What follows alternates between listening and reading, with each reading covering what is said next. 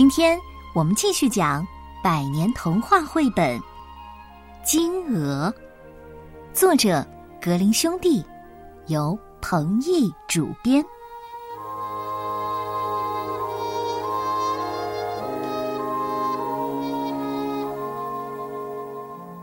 很久以前，有三个兄弟，最小的弟弟叫做小傻瓜。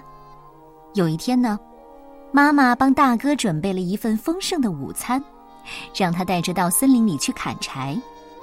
大哥觉得肚子特别饿，刚一踏进森林，就忍不住把午餐拿出来吃。这时候，一个尖细的声音说：“先生。”你可不可以分一点给我吃？大哥低头一看，原来是一个头顶蘑菇的小精灵。走开！大哥粗鲁的摆摆手。吃完午餐之后，他举起斧头开始砍柴。哎呦，一不小心砍伤了手，大哥只好沮丧的回家了。第二天。轮到二哥去砍柴了，妈妈也帮他准备了丰盛的午餐。跟大哥一样，二哥一踏进森林，就忍不住把午餐拿出来吃。这时候啊，小精灵又出现了：“先生，你可不可以分一点给我吃？”“呃，不可以，不可以！”二哥赶紧把午餐吃完，举起斧头开始砍柴。哎呀，一不小心砍到了脚，流了好多的血，他连路也走不动了，只好叫妈妈用手推车把他推回家去。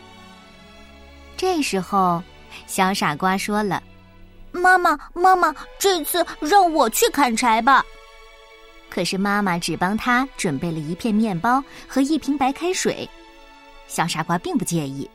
他高高兴兴的出门了。当他正准备吃午餐的时候，小精灵又问：“先生，你可不可以分一点给我吃？”善良的小傻瓜把面包和白开水分给了小精灵。这时候，神奇的事情发生了：这面包吃起来就像烤鸡一样香呢，白开水呢？喝起来就像果汁一样甜。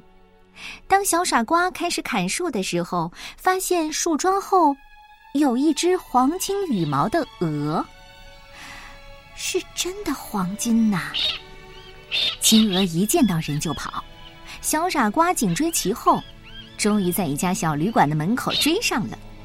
小傻瓜呢，又累又饿，打算在这里住一晚上。旅馆老板有三个女儿，他们都看见了金鹅。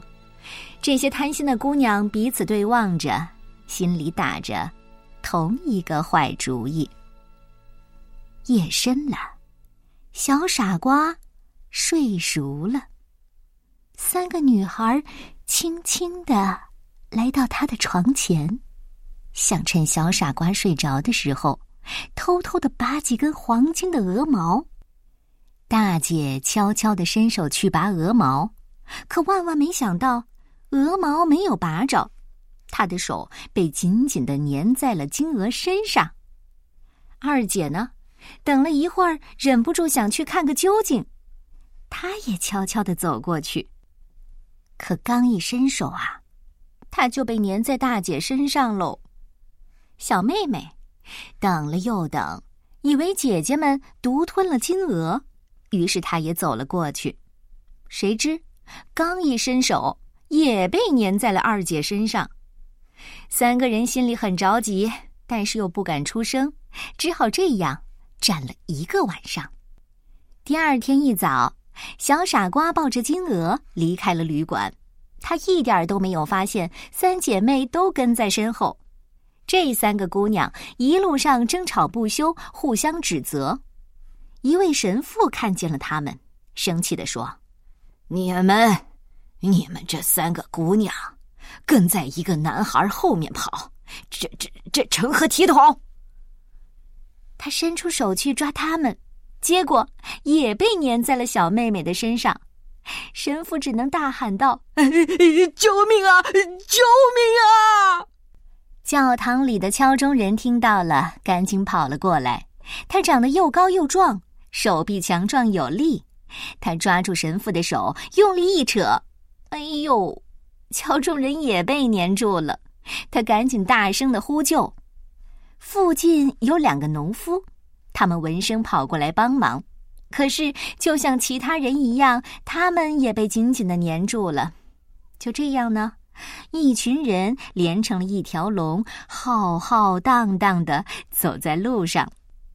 这条路通往皇宫，宫里住着一位公主，她长得很美丽，但是看起来却非常的忧伤。自从王后去世之后，公主再也没有笑过。深爱女儿的国王曾经下令，如果有人能把公主逗乐，他就把公主嫁给他。这个消息一传开，很多有趣的人从世界各地赶过来，有小丑、舞蹈演员，只是没有一个人成功。这一天，公主从窗口看见了一群奇怪的人。一个满脸笑容的小傻瓜，抱着一只呱呱叫的金鹅，后面跟着高声争吵的三姐妹，长红了脸的神父，垂头丧气的敲钟人，最后还有两个莫名其妙的农夫，每个人的表情都不一样，真是太有趣了。而公主看到这一切，忍不住笑了起来，她银铃般的笑声充满了整个皇宫。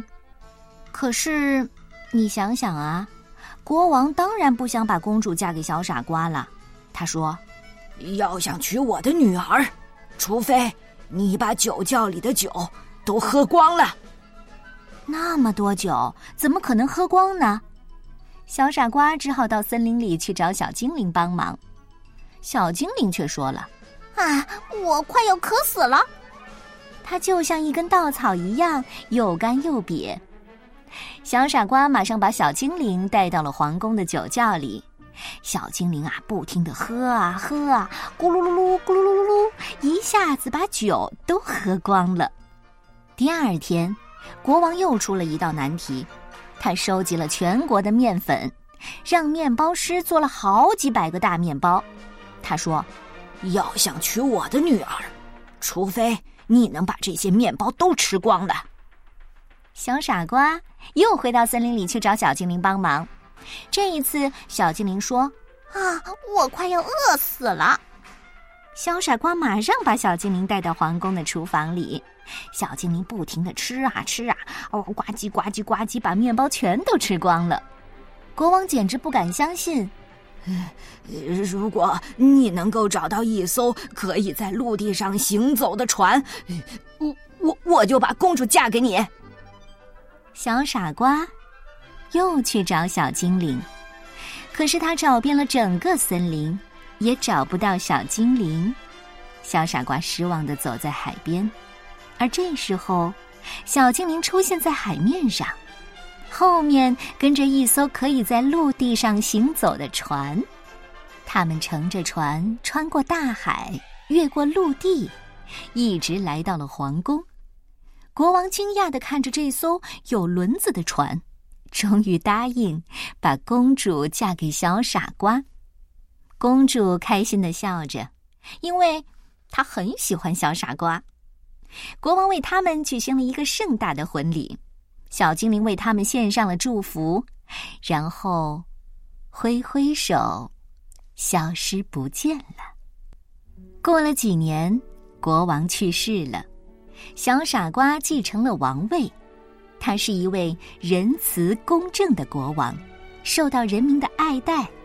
在国宴上，他总是为金鹅留一个特别的位置，时时刻刻提醒自己要心存感激，因为现在的一切都是金鹅带给他的。